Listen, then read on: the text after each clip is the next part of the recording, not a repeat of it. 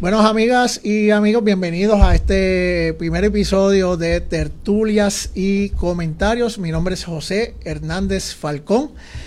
Gracias por estar presentes en este primer episodio y les voy a explicar un poquito qué es eh, tertulias y comentarios con el permiso de, nuestro invitado que lo vamos a estar presentando en breves segundos.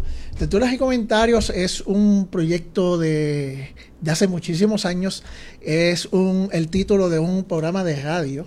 Eh, yo sé que nuestro invitado se va a recordar de mis tiempos de, de la radio, que fue mi, mi primer amor dentro de las comunicaciones eh, masivas, la radio comercial. Y nunca quise dejar el, proyecto abandonado y ahora con la tecnología que permite la transmisión en, en, vivo y en directo a través de Facebook y otras plataformas digitales, pues quise eh, revivir con la ayuda de, de, varios amigos que nombraré eh, al final, cómo pudimos publicar este sueño.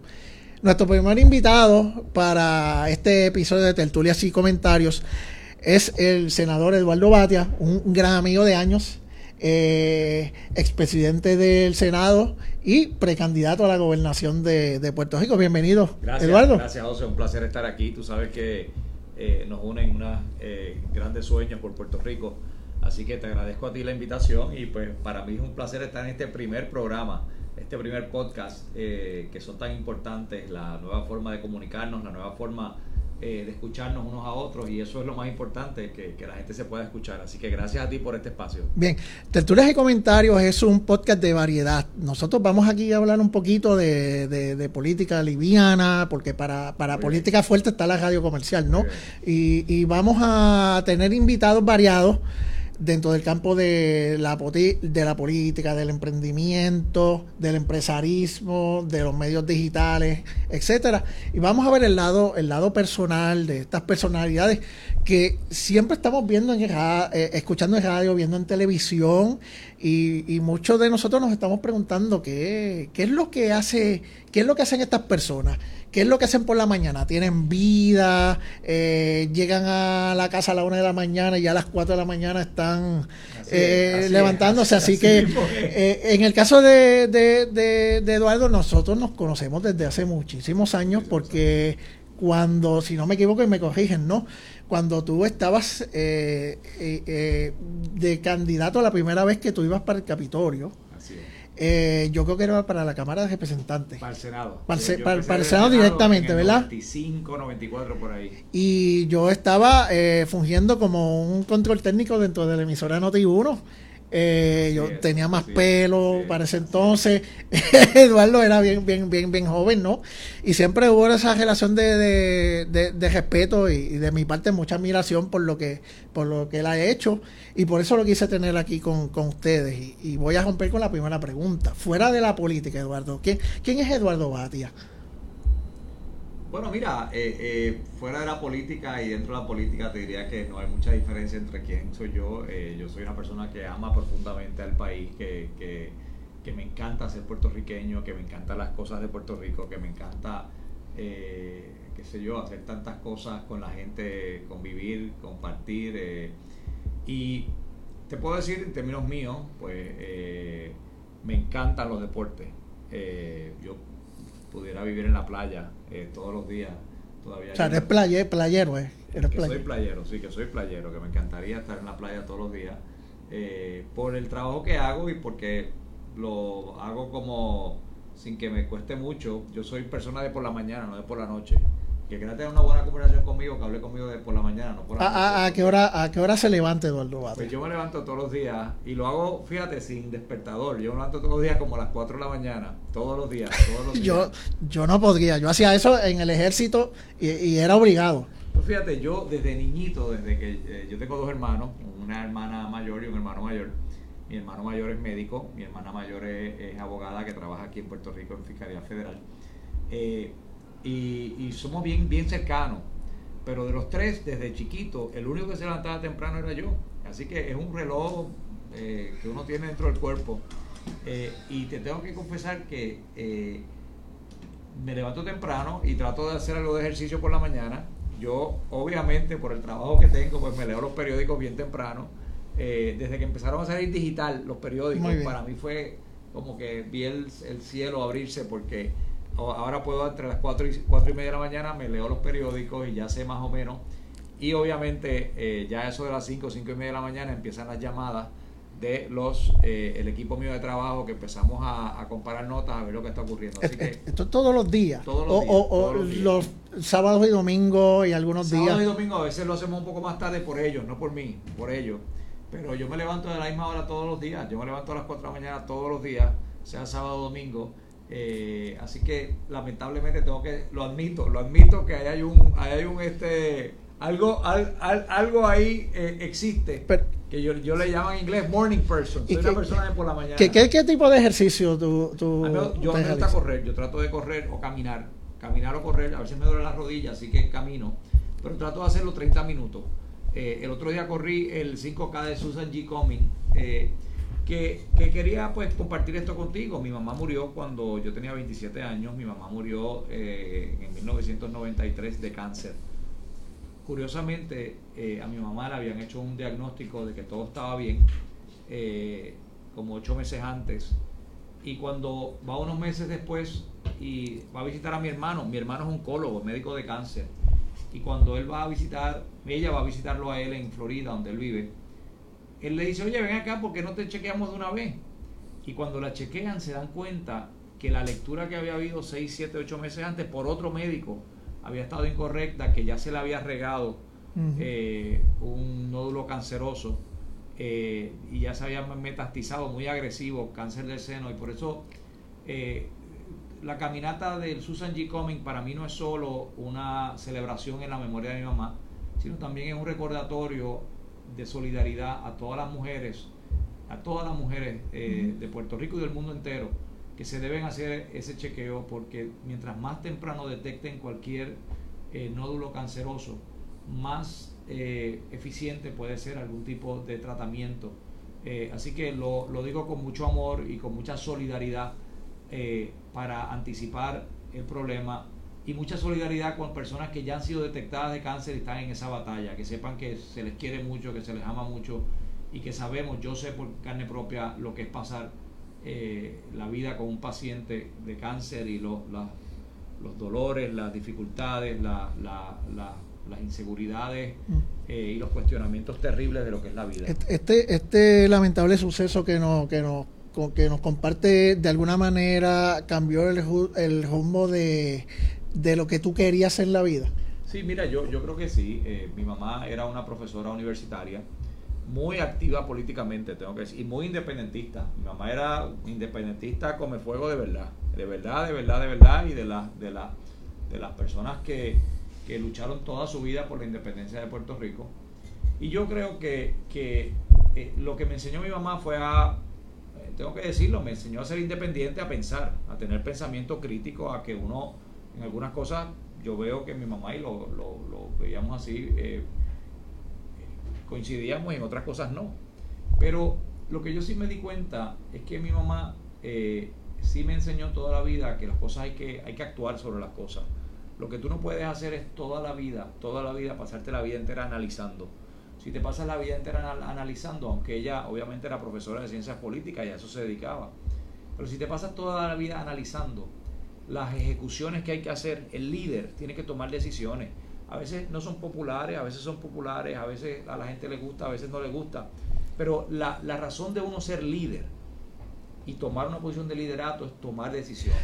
Ya, ya, tú habías decidido eh, tomar el rumbo de, del Partido Popular eh, eh, antes de que tu mamá falleciera. Yo había, yo había apoyado, yo, fíjate, yo, hay una razón bien sencilla. Eh, en mi casa sí había algún tipo de tradición. Yo soy sobrino, nieto de Doña Fela. Eh, así que mi abuelo, eh, Yello, Don Yello, que era, eh, estamos hoy transmitiendo, puedo decirlo, ¿no? Desde el centro sí, sí, detallista. Mi abuelo era un detallista, un pequeño detallista comerciante del viejo San Juan. Su hermano, Genaro Gautier, era el esposo de Doña Fela. Así que él, él siempre decía que Doña Fela a cada persona que tenía una necesidad se la mandaba a su negocio a que le, a que le fiara algo. Y decía que Doña Fela lo tenía quebrado. Eh, pero Pero yo vengo de una familia de comerciantes pequeños, en una familia muy, muy de San Juan, de Santurce, eh, por el lado de mi abuela, pues de Ponce. Eh, y, todos lucharon siempre por una cosa que para mi familia era bien importante, era cómo tú luchabas eh, por encima del estatus de Puerto Rico, cómo tú luchabas porque la gente tuviera una oportunidad, cómo creamos una clase media, cómo creamos gente trabajadora. Es mejor darle a una persona, la, como dice el dicho chino, es mejor darle las herramientas para que aprendan a pescar eh, y no darle pescado todos los días. darle a la gente las herramientas para que aprendan a hacer las cosas.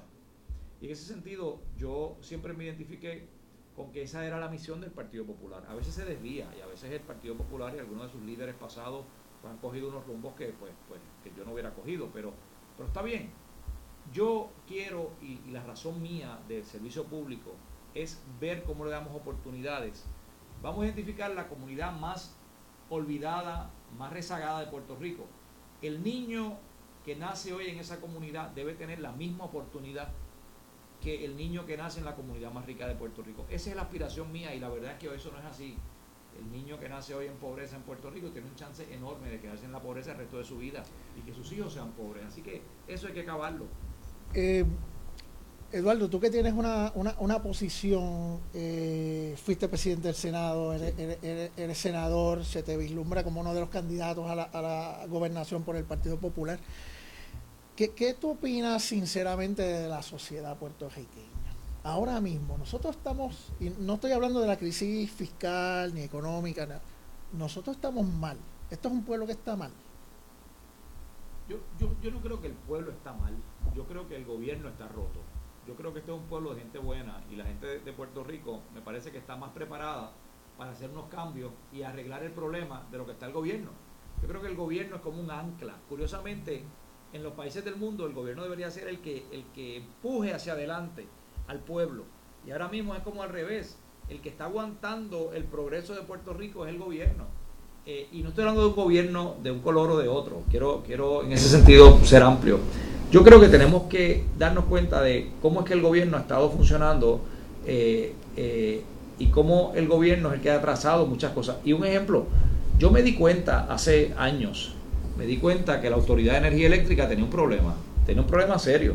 ¿Por qué? Porque estaban eh, gastando una cantidad de dinero enorme, no habían modernizado, las plantas eran bien viejas, estaba aquel eh, cartel del petróleo. Nos, nos acordamos. estaban cogiendo de bobo a la gente. El puertorriqueño tenía que fajarse. Hay gente que pagaba más de luz de lo que pagaba de renta. Había comerciantes que pagaban, que se fueron a la quiebra había hoteles que cerraron en Puerto Rico, perdimos empleos por culpa del costo de la electricidad. Y siempre, había, y yo siempre me acuerdo de esto, como eh, había comerciantes que decían, no puedo seguir mi negocio por los altos costos de la, de la energía. Exactamente. Entonces, la, la, pregunta era, ¿por qué tan caro? ¿Por qué era tan cara la luz?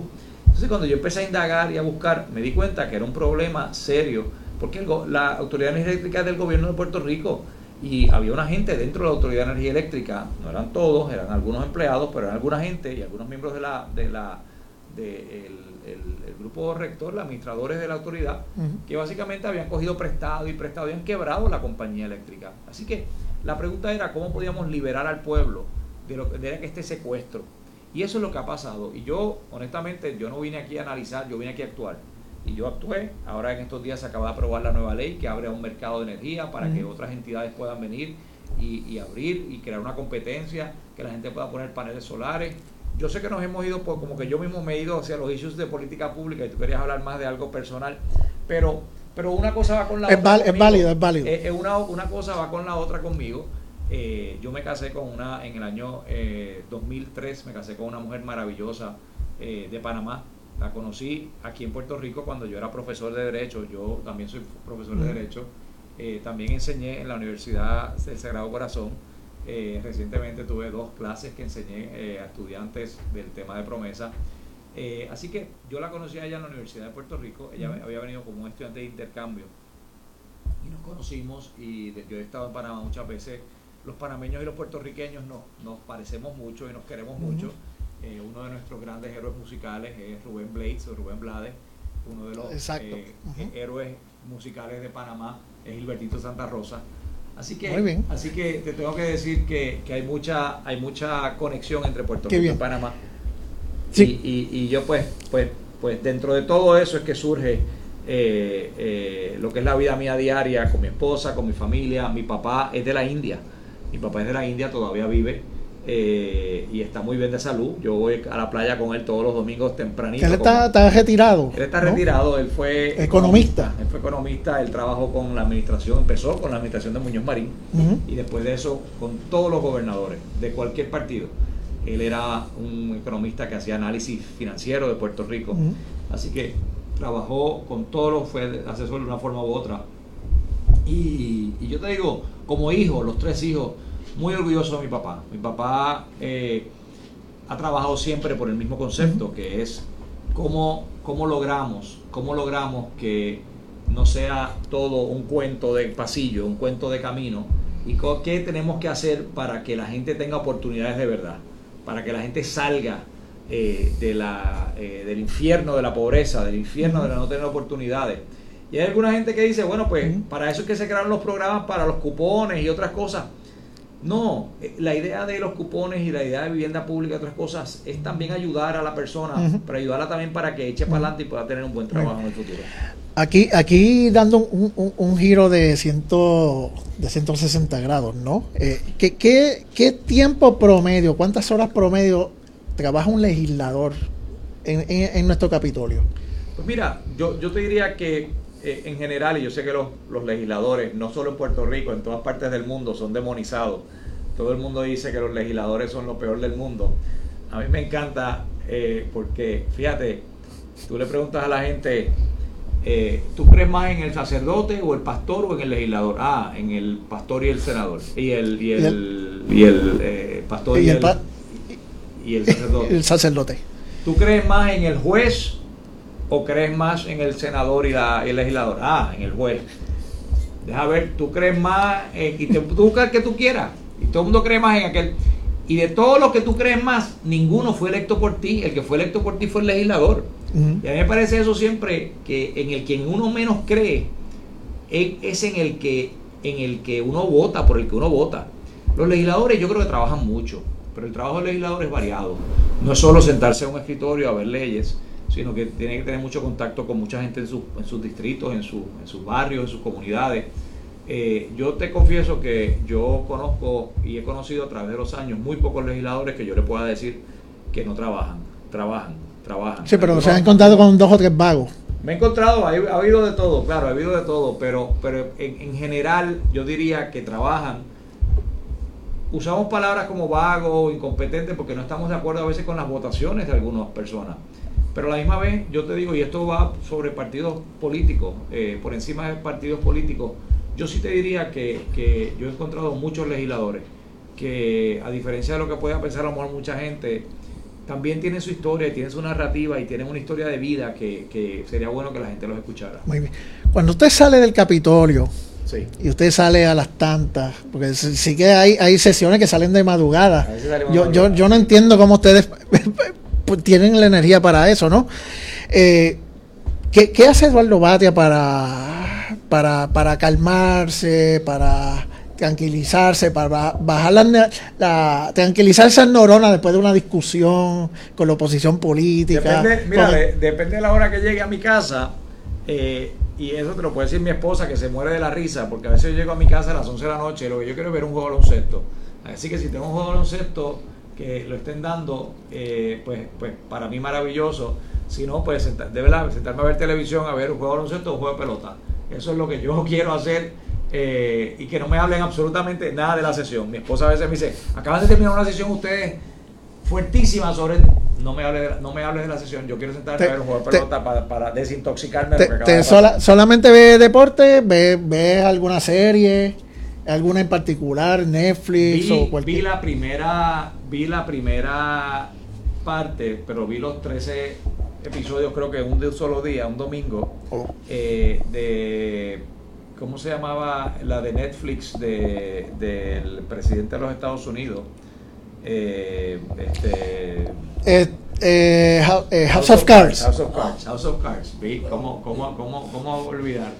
Vi la primera, el primer la primera este, eh, serie, la primera temporada, la primera temporada, eh, pero lo vi todos juntos. O sea, así que, y de ahí para abajo dije, no lo voy a ver más, porque todo el mundo está convencido que la política es así, y así no es, así no es, tanto, tanto drama tampoco es, tampoco es la cosa así. Así que eh, lo paré ahí porque me, me, me, me estaba demasiado curioso la muchos de nosotros, perdona que, te haya interrumpido, eh, tienen la, impresión de que la política es, es algo sucio, algo que no es honesto, y eso es lo que se ha generalizado en, para muchas personas, ¿no? Y, y, eh, tú, tú que llevas tantos años eh, como, como, este, como servidor público, pues ¿Qué, tú nos puedes decir? ¿Esto es así? ¿Es, la política es traicionera? ¿Es, sucia? Eh, ¿Hay que tener eh, cuero duro para, estar allí? Eh, mira, yo, yo, te diría lo siguiente. La, política en un país democrático, más que nada, es el arte de lo posible. Es el arte de tú poder lograr algo, ¿verdad? Y tú, cuando das dos personas o más, tú tienes que sentarte a negociar y a conversar. Y tienes que ver, este Puede que una persona quiere que un camino se construya por aquí, el otro por allá.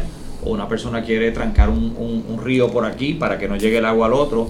U otro quiere que suelten el río para que lleguen a sus áreas agrícolas y pueda...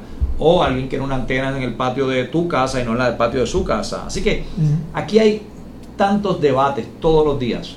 Y la política debe ser el arte que tenemos todos de sentarnos a conversar y a dialogar y a ver cómo llegamos a algo que yo defino como el bien común cómo podemos maximizar el bien común y minimizar lo que debe ser el, mal común que hay en Puerto Rico y en otros países del mundo. Claro que la política puede ser sucia, no tiene que ser. La política es una gran cosa si el ciudadano se educa, se eh, eh, eleva, participa del proceso político y más que nada cuestiona todo el tiempo. Aquí en Puerto Rico hay mucha gente que son observadores de la política, pero no son participantes de la política. Yo quisiera invitarlos a que fueran participantes y sin ofender a nadie, sin insultar a nadie. Y nadie se insulte, por favor.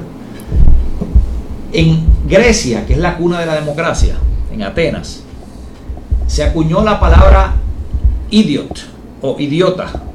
Y la palabra idiota era utilizada como para la persona que no participaba de la vida pública. Era una persona que se quedaba en su casa privada, que solamente tenía un negocio, que no se metía en nada público, que no comentaba, que no participaba. Y esa es la génesis, de ahí viene esa palabra.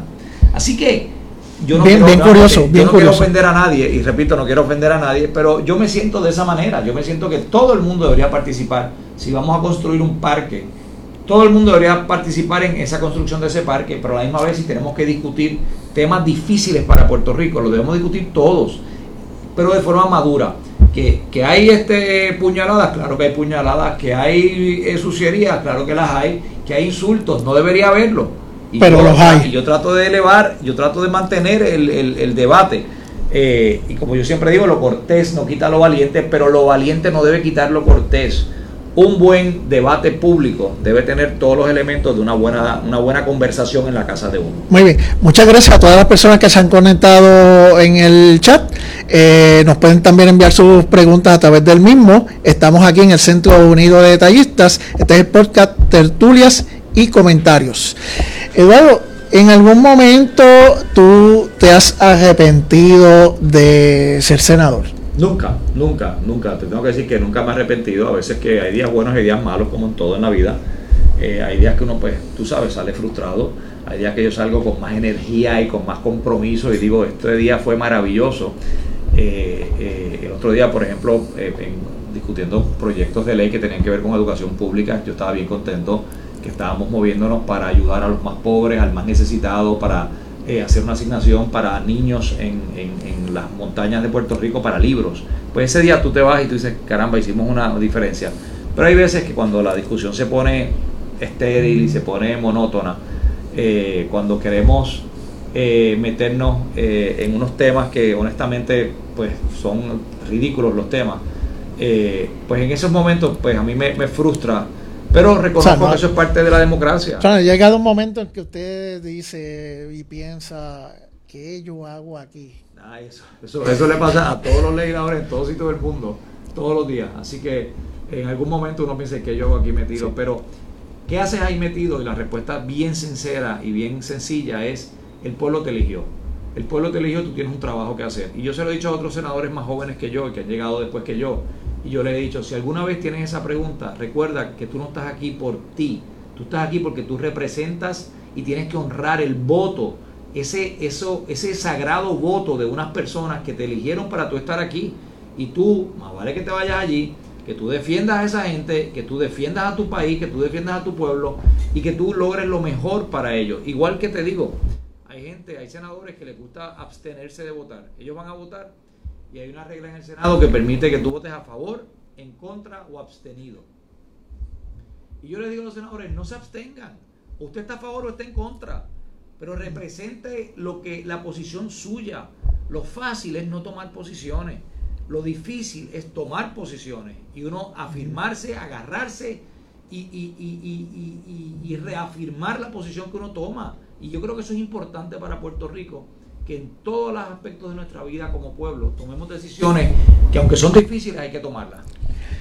¿Usted de cuando en vez sale y se da un paseo por, por la isla? ¿Te, ¿Te janguea los fines de semana con su esposa? A mí me encantan, a mí me encantan los, primero me encantan las fiestas patronales me encantan, me encantan. Eh, yo no sé si esto es legal o ilegal, pero lo voy a decir, yo pongo peso en, las picas de los caballos, yo pongo un peso allí y me encanta. Y eso, es, legal, eso, es legal, eso, es legal. Pues, pues, yo y siempre he perdido, así que este me encanta eh, visitar las playas de Puerto Rico.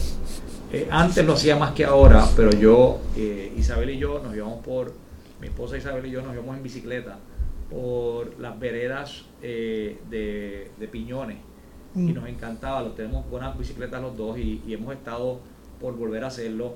El paseo tablado, eh, los clavos le empezaron a salir, por eso fue que decidimos no, no, porque un día por poco tenemos un accidente allí. Yo creo que ya el paseo está más arreglado y ahí se puede utilizar, pero sí me encanta hacer eso, me encanta hacer eso. Si tuviera una vida eh, con más tiempo ahora, me iría para Vieques Culebra con más más frecuencia. frecuencia. Me encantan Vieques y Culebra. Y si alguien nos está observando de Vieques y Culebra, mi, amor grande a Vieques y a Culebra, porque son gente maravillosa. Eh, pero sí, eh, de igual te digo que, me encanta la montaña. Yo quisiera pasar un tiempo en, los fines de semana. Lo tengo pendiente con el alcalde, con Georgie González de Jayuya porque me encanta la montaña puertorriqueña también. Pero podría ser que en un futuro usted pueda tener acceso a Jajome. Ah, muy bien, muy bien, me gusta. eso te, acepto el, pronóstico, claro que sí. Así que puede que lo tenga disponible pronto, así que veremos a ver. ¿qué, le dice la gente cuando, cuando lo ve? lo felicitan, lo regañan. Yo he estado suficiente tiempo en esto que, mucha gente, pues probablemente me reconoce. Y, y la gente, mucha gente lo que quiere es una buena conversación yo no sé si el dicho aquel de habla pueblo habla, que yo acuñé en el año 2012 aquí en Puerto Rico, que ya se había acuñado antes en España y, en, y de hecho en Panamá. Eh, yo no sé si eso es una invitación genérica a todo el mundo a que me hable de su vida. Y la gente lo que quiere es que hablar de su vida. Y a mí me encanta, a mí me encanta, yo, yo podría, si yo fuera a cambiar de trabajo, con tantas historias que yo he oído, yo podría hacer un libro de, de historias maravillosas de los puertorriqueños. Cada persona es, un, es una maravilla de las cosas que puede decir. Y, hay tantas anécdotas. Hay eh, eh, una cosa que tú le puedes preguntar a la gente para tener una buena conversación es preguntarle por su abuelo o su abuela o su bisabuelo y cómo llegaron a Puerto Rico y de dónde vienen. Y hay gente que viene con una raza eh, negroide, africana, fuerte. Y esa gente es maravillosa. Hay gente que viene con la misma raza taína, la mezcla taína de los españoles y los africanos. Maravilloso también. Pero hay gente que de reciente llegada a Puerto Rico también. Y yo creo que Puerto Rico es esa mezcla de tantas razas y de tanta gente que tienen unos, unas ganas de convivir. Nos ha dado duro el huracán y nos dio duro la, la quiebra de Puerto Rico. Pero como te digo, en Puerto Rico hay más ganas de ser exitoso que ganas de ser derrotado. Y las ganas de ser exitoso van por encima de las aspiraciones del gobierno. Así que yo creo que la gente está mucho más preparada por echar para adelante de lo que está el gobierno de Puerto Rico. Usted ahora mismo se, se le ve como un eh, posible candidato a la candidatura a la gobernación de Puerto Rico. Eh, usted ¿usted está optimista de que usted estará residiendo en la fortaleza a partir del año 2020? Bueno, mira, yo, yo, yo estoy optimista que yo estoy listo para eh, hacer lo que yo creo que tenemos que hacer en Puerto Rico, que es rediseñar a Puerto Rico. Eh, el gobierno de Puerto Rico está roto, la relación con los Estados Unidos está rota, la relación entre los municipios y el gobierno central está rota la relación entre la Autoridad de Energía Eléctrica y el pueblo estaba rota. La relación en algunas, algunas comunidades escolares, hay muchas que están excelentes, pero hay algunas comunidades escolares, la relación está rota y tenemos que arreglarlo. Y yo vengo aquí para rediseñar lo que es el gobierno de Puerto Rico. Y yo vengo aquí para ser como un arquitecto que traiga un grupo de personas que podamos diseñar lo que es un gobierno nuevo y un gobierno que Puerto Rico necesita. Sobre eso es que yo quiero construir. Eh, y yo eh, más que dónde voy a vivir o dónde no voy a vivir, yo creo que yo me siento listo para incluir a muchos puertorriqueños. Fíjate el, tema de energía eléctrica, Larry Selhammer, senador del Partido Nuevo Progresista, y yo trabajamos mano a mano en el tema de eh, las terapias de conversión, donde yo estaba a favor de eliminar eh, ese concepto de las terapias de conversión de, nuestro, de, Puerto Rico para siempre, porque es una tortura. Eh, yo trabajé ahí con Vargas Vidot, yo trabajé ahí con Juan Dalmao del PIB, yo trabajé con Zoé Labori. Así que yo estoy convencido, después de los años que yo he trabajado, que una gran cantidad de problemas de Puerto Rico no son ni azules, ni rojos, ni verdes, ni, ni, ni de otros colores. Los problemas de Puerto Rico son de Puerto Rico y tienen soluciones de Puerto Rico. Así que yo me siento que puedo agrupar, que puedo lograr unas alianzas y que puedo representar al Partido Popular Democrático, por eso le pido el voto y le pido el, apoyo eh, para ser el nominado del Partido Popular Democrático. Si Eduardo Bate está preparado para la gobernación, sí. ¿el pueblo está preparado para Eduardo Batea? Mira, esa, vamos a tener que abrir los micrófonos para que tú llames a la gente a que, a que te digan. Yo, yo, yo te diría que el pueblo está preparado para el cambio. El pueblo está preparado para diseñar un nuevo Puerto Rico. Y yo creo que en eso estamos en sintonía.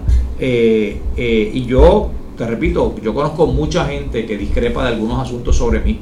Y yo celebro esa discrepancia. Yo creo que lo peor que puede tener un país es que todo el mundo piense igual. Eh, pero celebrar la discrepancia lo que me provoca a mí es un interés enorme por aprender, por sentarme a ver cómo yo logramos lo que te había dicho ahorita, el arte de lo posible, cómo podemos unirnos, cómo podemos construir sobre esas diferencias y cómo podemos encontrar ese bien común que todo el mundo, el que actúa de buena fe, lo tiene. Ese bien común existe en todos los seres humanos que de verdad se preocupan por Puerto Rico. Los que tienen agendas no. Los que quieren monetizar su relación con el gobierno, que hay algunos en el Partido Popular, en el PNP, en otros partidos. O sea, hay gente que quiere monetizar, sacarle chavo a su relación con el gobierno. Eso está mal. Eh, eh, o sea, hay un mal, hay un mal en la sociedad puertorriqueña de alguna gente que, que para quienes la corrupción es una forma de vida y eso hay que eliminarlo de raíz eh, y desde el principio. ahorita, ahorita le pregunté sobre si Puerto Rico estaba mal. Ahora quiero desarrollar un poquito más esa pregunta bajo el concepto de que cómo se puede salvar el, el, el gobierno y el pueblo, porque Sí, sí, y, no estoy aquí hablando mal de, nuestro pueblo, sino que son los conceptos que, que, nosotros mismos no, nos estamos adjudicando de que somos un pueblo corrupto, donde la corrupción se ve en todos lados, desde cuando te cuelas en la fila, eh, cuando vas a comprarte un sándwich, hasta los contratos y los contratistas de, gobierno. Y aquí vemos como eh, un escándalo que tuvimos hace poco de la ex secretaria de Educación, eh, cómo nosotros estamos viendo cómo eso ha, ha, destapado o ha abierto una caja de Pandora a, muchas cosas que ya la gente está eh, acostumbrada a que, mira, esto es una TH de gobierno o en los municipios siempre pasa algo, pero estamos, este pueblo puede ser salvado Claro, claro. Y déjame, déjame tu, tu, tu eh, reflexión, de una muy buena reflexión, José. Eh, tu reflexión me, hace a mí acordarme, hace exactamente un año, yo recibo una carta del presidente y la junta de directores de la Universidad de Princeton, donde yo me gradué, eh, y me piden que yo sea el, me hacen la invitación a que yo sea el, el orador a los actos de graduación. Eh, para mí fue una sorpresa, tengo que decirte, y para mí fue un honor enorme porque usualmente eso está reservado para los premios Nobel, para los presidentes de algunos países. Eh, de hecho, el año pasado la Universidad de Yale tuvo a la senadora Hillary Clinton como su oradora y la Universidad de Harvard tuvo a John Lewis, eh, que era un distinguido, es un distinguido representante de los Estados Unidos y líder de los derechos civiles. Así que me, me, tocó a mí ese discurso. Y fue un discurso donde yo hablé precisamente lo que tú estás diciendo en este momento. No hay ningún país del mundo, ninguno, que pueda eh, levantarse bajo las mentiras. Y si no existe un código de honor, donde cada ser humano tiene que hacer tres cosas. Número uno, tiene que estar seguro que tú no violas las leyes, que tú no, que tú, tú personalmente no puedes tú permitirte a ti mismo y, eso es algo que viene de cada persona. Si mi, discurso de lo que hablaba era de eso, tú tienes que hacer eso. Pero segundo, tú tienes también que velar que el otro no lo haga, que tu hermano no lo haga, que tu vecino no lo haga. Y tercero, tú tienes que hablarlo, tienes que decirlo, tienes que mencionarlo. El silencio no es opción, yo decía en ese discurso. Y en este caso yo te digo, Puerto Rico está listo para echar para adelante. Pero hay alguna gente de Puerto Rico que tiene malas mañas. Y yo lo que creo es que debemos construir una, eh, sociedad donde esas malas mañas las dejemos atrás, donde hay que enseñar liderato de verdad, donde lo que pasó en el Departamento de Educación no puede volver a pasar bajo ningún gobierno, donde todo tiene que estar abierto al sol y donde sabemos que el mejor desinfectante, el mejor desinfectante que hay en el mundo es el sol, es, la luz pública. Eh, lo que está oscuro y, ¿cómo se llama? Eh, húmedo, oscuro y, y, metido en una cueva, ahí es donde surgen las bacterias y donde surgen los problemas las cosas que están en el sol, en el sol no crecen las bacterias, donde, donde, donde, donde crece la corrupción es en la oscuridad. Y yo creo que en Puerto Rico tenemos todos los elementos para echar ¿Cómo, ¿Cómo, se está llevando con los demás precandidatos a, a, la candidatura a la gobernación? Muy bien, mira, yo, yo creo que este proceso es un proceso democrático del Partido Popular, en, como primarias de ley, nunca las ha tenido en 80 años. Así que esto es un proceso nuevo, pero yo creo en en el apellido del partido al que yo pertenezco, Partido Popular Democrático. Y yo creo el proceso democrático. Sí te tengo que decir que las nuevas generaciones en las, con las que yo confío y con quien trabajo mucho, el, puertorriqueño más joven no se identifica con partidos políticos, se identifica con solucionar problemas. Y yo creo que parte de lo que me toca a mí es hacer ese puente entre generaciones. Yo voy a tener mucha gente en mi equipo de los millennials, yo creo mucho en esa generación. Y esa generación no hay que criticarla, hay que entenderla y respetarla. Esa generación lo que dice es, yo no me amarro a un partido, yo me amarro a una solución. Y, eso yo quisiera que ese fuera eh, el, aprendizaje, la lección que nos están dando ahora los nuevos jóvenes de Puerto Rico. Y yo quisiera ser parte de ese movimiento grande. Y por eso yo me veo a mí como no cerrando puertas, sino abriendo puertas. No cerrando ventanas, sino abriendo ventanas abriendo un espacio enorme para mucha gente que puede aportar a Puerto Rico que lo aporte. Hablando de juventud y uno de, los temas principales que nosotros dijimos que íbamos a tocar en este podcast es el, empresarismo y el emprendimiento, ¿no?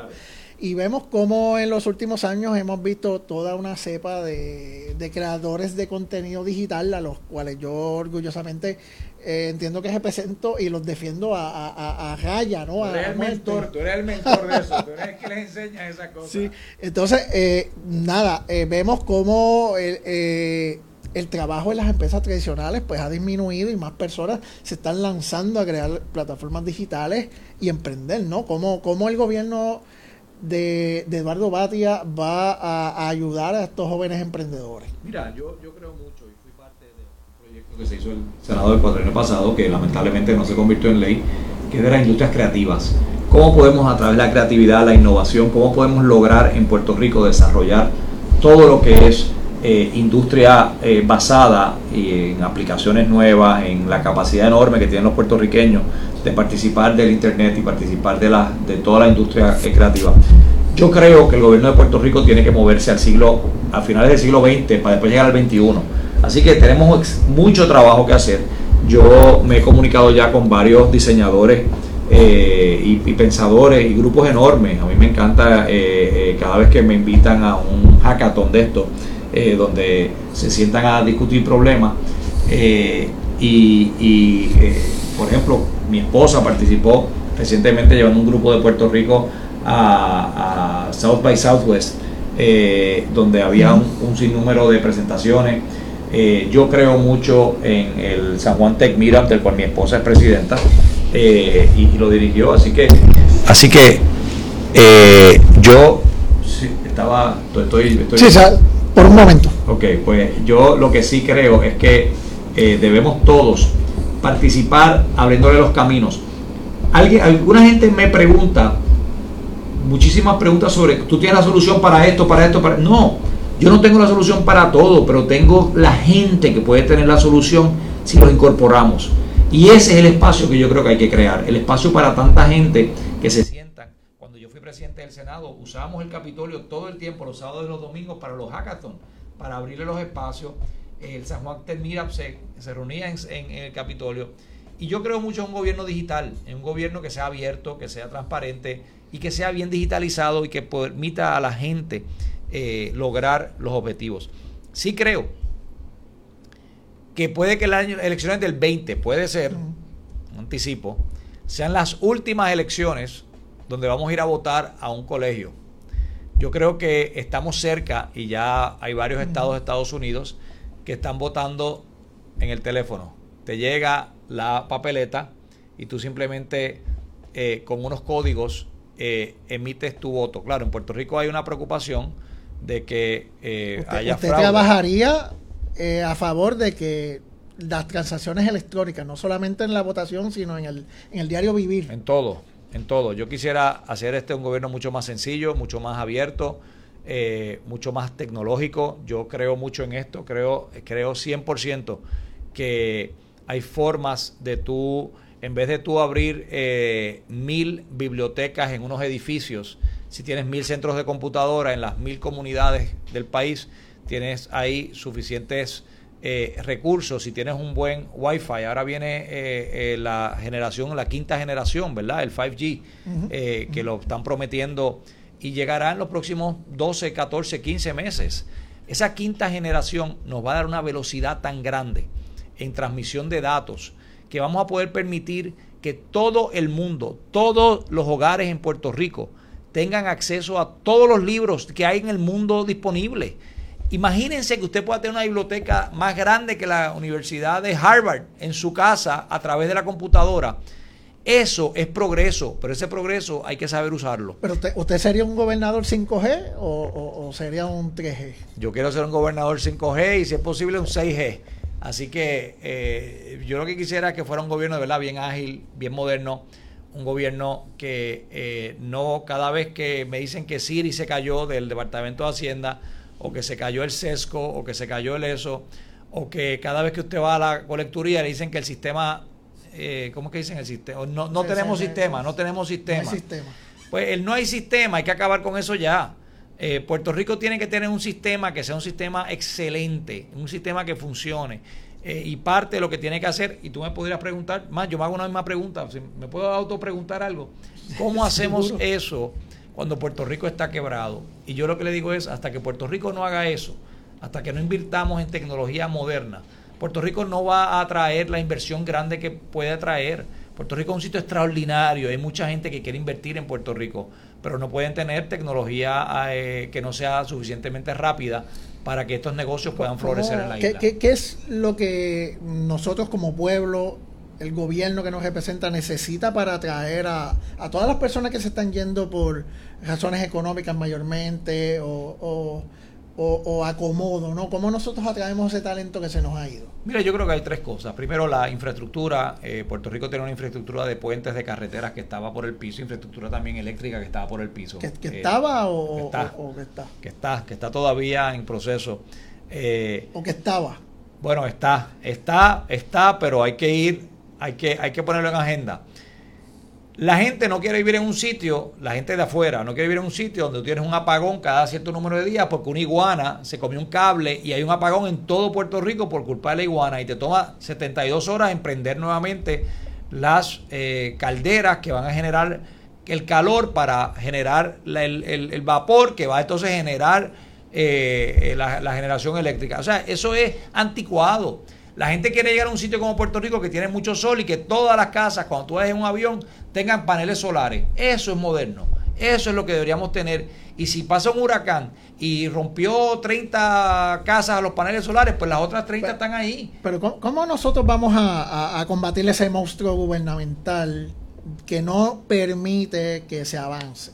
Pues mira, eso, por eso es que yo te decía, el problema no puede ser el gobierno, el, el, y aparentemente lo es.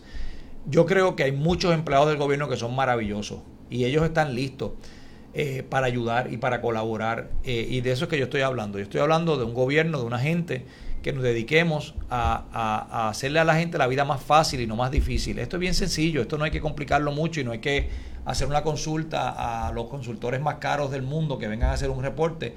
Si tú le preguntas a los servidores públicos de Puerto Rico cómo tú logras que el, el acceso al marbete sea más fácil, ellos te van a decir cómo que eso se hace. A lo mejor se puede hacer con un chip en el carro que simplemente el policía mire a ver eh, eh, cuál pagó y cuál no pagó eh, los números y se acabó. O sea, ¿por qué tenemos que hacer cosas que se hacían hace hace 50 años, seguir haciéndolas de esa manera? Cuando hay tantos ejemplos, y usamos un ejemplo tú y yo ahorita sin fuera del aire.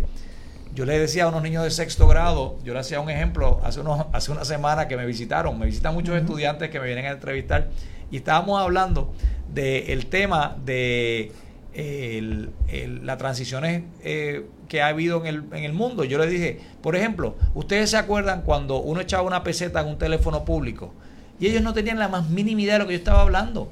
Y yo, yo me di cuenta que la tecnología ha evolucionado en unas áreas. Fíjate cómo la gente está monetizando su carro. Tú coges ahora, en vez de usar un taxi, vas a Uber. Pues eso es maravilloso. La tecnología te permite, esto te permite. No tienes que sacar un dólar, tienes que, la tarjeta de crédito, Tú sabes quién es el conductor, sabes la tablilla, sabes cómo conseguirlo si hay algún problema. Y a, trabaja a través de una plataforma. También usa tu casa, tiene dos habitaciones adicionales porque tú vivías con tus hijos y se fueron y tú quieres alquilarlas en una cosa que se llama Airbnb o puede ser otra. Perdonen que esté aquí este No, no, es un ejemplo. Pues aquí estoy este eh, tú monetizas eso. Pues ahora yo creo que tú puedes monetizar tu techo pones unos paneles solares, usas la energía que tú necesitas y la que no necesitas se la vendes a la autoridad y se la vendes a tus vecinos y se la vendes a otro. Eso es lo que se llama el gobierno moderno, el que te ayuda a facilitar al ciudadano que pueda hacer negocios a un nivel mucho más de menor escala eh, tú no vas a ser dueño de una generatriz como palo seco, no es eso. Eh, tú vas a tener tu propia generadora de electricidad en tu techo y de eso es que se debe tratar el próximo gobierno. Cuando Badia esté caminando por las calles de Puerto Rico buscando el voto y haya una doñita que, diga, que, diga, que diga, eh, Eduardo, vente para acá para que te comas algo, que, que, que, ¿Qué es lo que usted quisiera? Arroz, habichuela y corn beef. Arroz, habichuela y corn beef. O sea, sabe. Y le puede echar, por favor, le echa amarillitos al corn beef y le echa, no muchas, pero papitas al corn beef. Así que arroz, habichuela y corn beef, usted me invita a eso, yo voy a su, yo cancelo lo que tengo mañana y voy a su comunidad y lo voy a hacer, porque eso me encanta. Yo, me imagino que, que, que, su esposa ya es una experta preparando. Ella es, eh, ella es maravillosa, ella es una, pero, pero si supieras, este hay algunos candidatos, esto, esto empezó como un relajo y acabó siendo, pues, pues, pues me he ido poco a poco aprendiendo. Eh, yo quería ayudar a algunos candidatos alcaldes que estaban empezando y yo aprendí a hacer paella. Entonces hacíamos, compré una paellera allí en, el, en, el, en, eh, Puerta de Tierra. Hay un sitio que venden unas paelleras que son gigantescas. Y hay una que sirve como para 100 personas. Y yo le decía a algunos candidatos a alcalde, pues mira, yo te ayudo, un, alcalde de un pueblo pequeño, un candidato, pues es muy difícil que pueda levantar algunos chavos para su campaña, para su...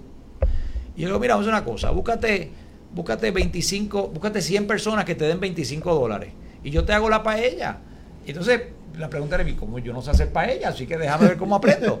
Eh, y entonces he ido aprendiendo y mi esposa me ha ayudado y otra gente y fuimos poco a poco eh, perfeccionando. Pero se le quemó, se le, se le quemaba el ajo. Se, me ha quemado un par de veces, pero, pero te tengo que decir que hemos perfeccionado ya la paella y, y, lo, y la hago mucho. El otro día la hicimos en Camuy eh, con una candidata Yasmín, que es la nueva candidata a alcaldesa del pueblo de Camuy. Eh, perdóname, Yesmar, no Yasmín, Yesmar. Y, y, y, que, y ella Ah, eh, fuimos allí, pero la pasamos súper. O sea, así que, ¿qué me encanta a mí? Mira, me encanta la cocina, me invitan a, cocinar lo que sea, yo como lo que sea eh, y me encanta la cocina puertorriqueña. ¿Cuál es el plato que usted eh, le gustaría y que no lo ha logrado todavía? Le gustaría hacer y no lo ha logrado. Algo que me gustaría hacer y no lo he logrado. estoy, estoy hablando en la cocina. Estoy pensando. Tiene que ser tiene que ser eh, no sé, yo no sé hacer, eh, yo no sé hacer alguna sopa, me gusta la sopa, yo no sé hacer las, sopas esas, no las sé hacer. Eh, me gustaría, y sí hice un sancocho una vez, que, pero fue de casualidad que me quedó bien. Así que tengo que decir que, tengo que, decir que los ingredientes, no me acuerdo qué fue lo que hicimos, pero lo echamos todo ahí, eso, eso, eso no, esa no, es tan difícil. Esa la tengo que pensar. ¿Qué cosa me gustaría hacer en, en la cocina que no la sé hacer? Esa no, no, no, no recuerdo ahora que, que, las cosas que me han gustado hacer las he ido haciendo poco a poco. Hacemos paella en casa. A mí me encantan los hamburgers, por cierto. Al que quiera hamburger, me encantan los hamburgers. Y los que son homemade más todavía. El que tenga carne molida y la haga así, papá, papá, eh, me encantan. Conocí a través de eh, algunos amigos de Orocovi, conocí todo lo que es la cocina de Orocovi eh, con las longanizas. Así que un buen oh, arroz con longaniza es una cosa espectacular. También me pueden invitar a eso cuando quieran. y ahora hablando de la política, ya en los, minutos finales. La, política como la longaniza, así.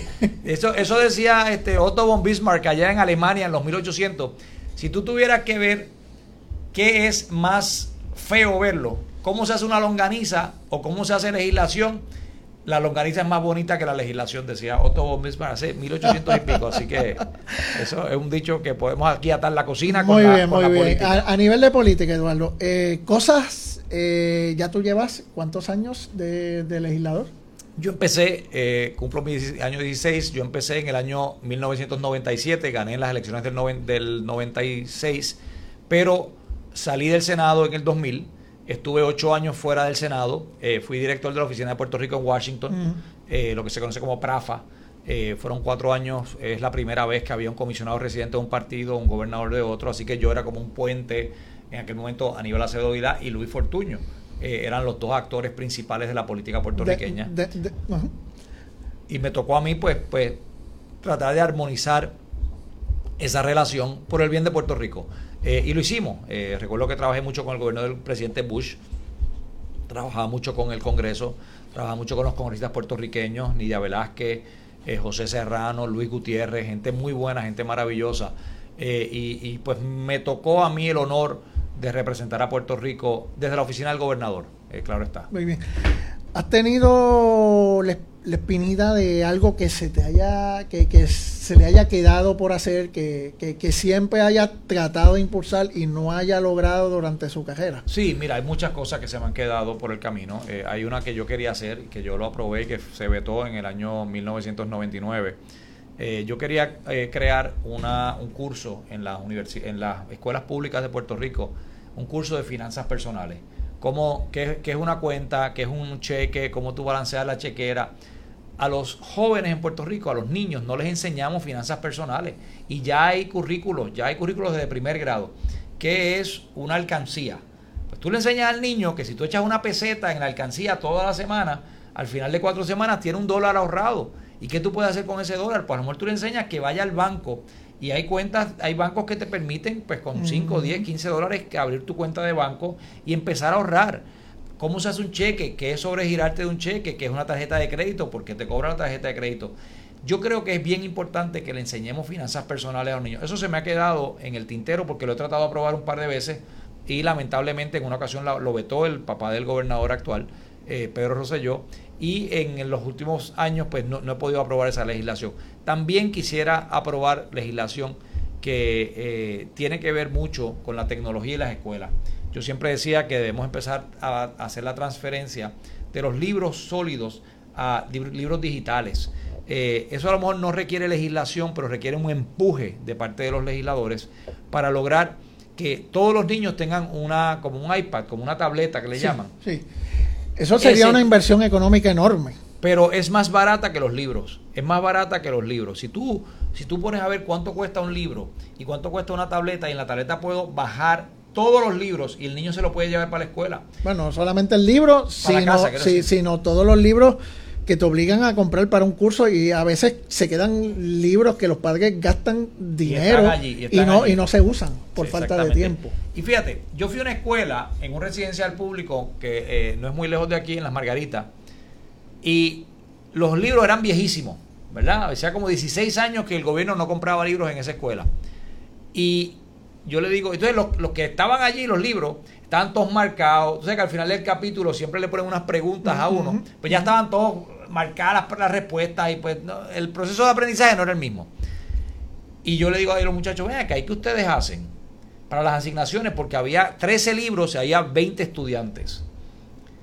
Y ellos van así, uno de ellos se levanta y se trepa en una silla, se sube y se sube así a un counter y arriba tenían el libro el más, el, el menos oh. tocado lo tenían allí y ellos sacan sus teléfonos, estaban como en grado 10, todos tenían teléfono y todos empiezan pum, pum, pum, pum, pum.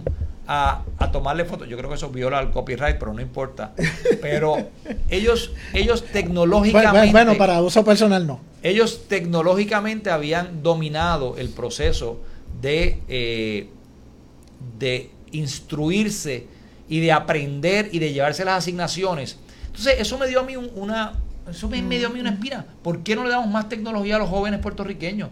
Ellos están listos para salirse de la escuela tradicional y entrar en la escuela moderna, digital, en, el acceso al mundo, en el acceso al aprendizaje, en provocar el pensamiento crítico que los estudiantes tienen que tener, eso sería maravilloso. Muy bien, mire, en los, ya estamos finalizando, ¿no? Y algo que siempre yo he querido preguntarle a, los legisladores, usted sabe que los toda esta acción política en, en, la legislatura se compara con, a veces hasta con la lucha libre, donde dice, bueno, aquí se pelean, se insultan, se dicen de todo, pero se toman un café en la cafetería. Eso, eso es así. Eso es así, eso es así. de momento usted eh, discute con alguien, pero en realidad no son enemigos, ¿no? No, mira, yo, yo tengo que decir, y lo tengo que que todo el mundo sepa, lo cortés no quita lo valiente, y, y lo valiente no debe quitar lo cortés. Eh, yo he tenido unas eh, luchas fuertes sobre temas en que yo creo fielmente que, yo represento un grupo de gente y hay otro legislador que representa otro grupo de gente con una mentalidad totalmente distinta y tenemos que debatir. Para eso es que es el Parlamento. El Parlamento es para hablar, para hablar. El Senado se hizo para que la gente hable, para que la gente debata, para que haya buenos debates. El buen debate no, no lo debemos rehuir nunca. Se termina ese debate. Muchas veces, claro, a veces se suben los ánimos, eh, pero pero 15 o 20 minutos uno tiene que desarrollar la capacidad para tomarse un café eh, o para tomarse una cerveza, tú sabes, es la verdad. Y bajar los ánimos y se acabó y, darse cuenta que los debates son momentáneos eh, y que uno, por el bien de Puerto Rico, tiene que tener una madurez. Y eso es importante que todas las nuevas generaciones lo sepan. Esto no se trata, y lo lamento mucho por el gobernador, de ofrecerle puños al presidente de los Estados Unidos. E, eso está mal. El gobernador de Puerto Rico no le debe ofrecer puños a nadie. La idea es que podamos ser civilizados, maduros, que seamos líderes de futuro y no líderes de las cavernas. Bueno, ya hemos llegado aquí al final de este, de este podcast, que hemos estado aquí básicamente una, una, una hora. Estoy bien agradecido eh, de, que, de que haya venido. He cambiado entre tú y, usted. Eh. Tú, para ti, tú, para ti, tú. Somos amigos de hace muchos años, desde la radio. Eh, y te agradezco mucho el, trabajo que tú has hecho para educar a mucha gente, a muchos jóvenes en el tema digital. Sabes que te admiro, admiro tu trabajo, admiro lo que estás haciendo. Y, y obviamente sé que el, el, el país entero, que a veces no te conoce, alguna gente, eh, debe conocer del trabajo que tú has hecho porque es una trayectoria preciosa para el futuro de Puerto Rico. Así que gracias a ti. Gracias por gracias, gracias. Y gracias a todos ustedes que han estado en, eh, en sintonía con este primer episodio de Tertulias y Comentarios. La semana que viene regresaremos con otro invitado muy especial. Muchas gracias, Eduardo, por haber estado. Así que, amigos, que pasen un buen día hoy, un mejor día mañana. Hasta luego. Hasta luego.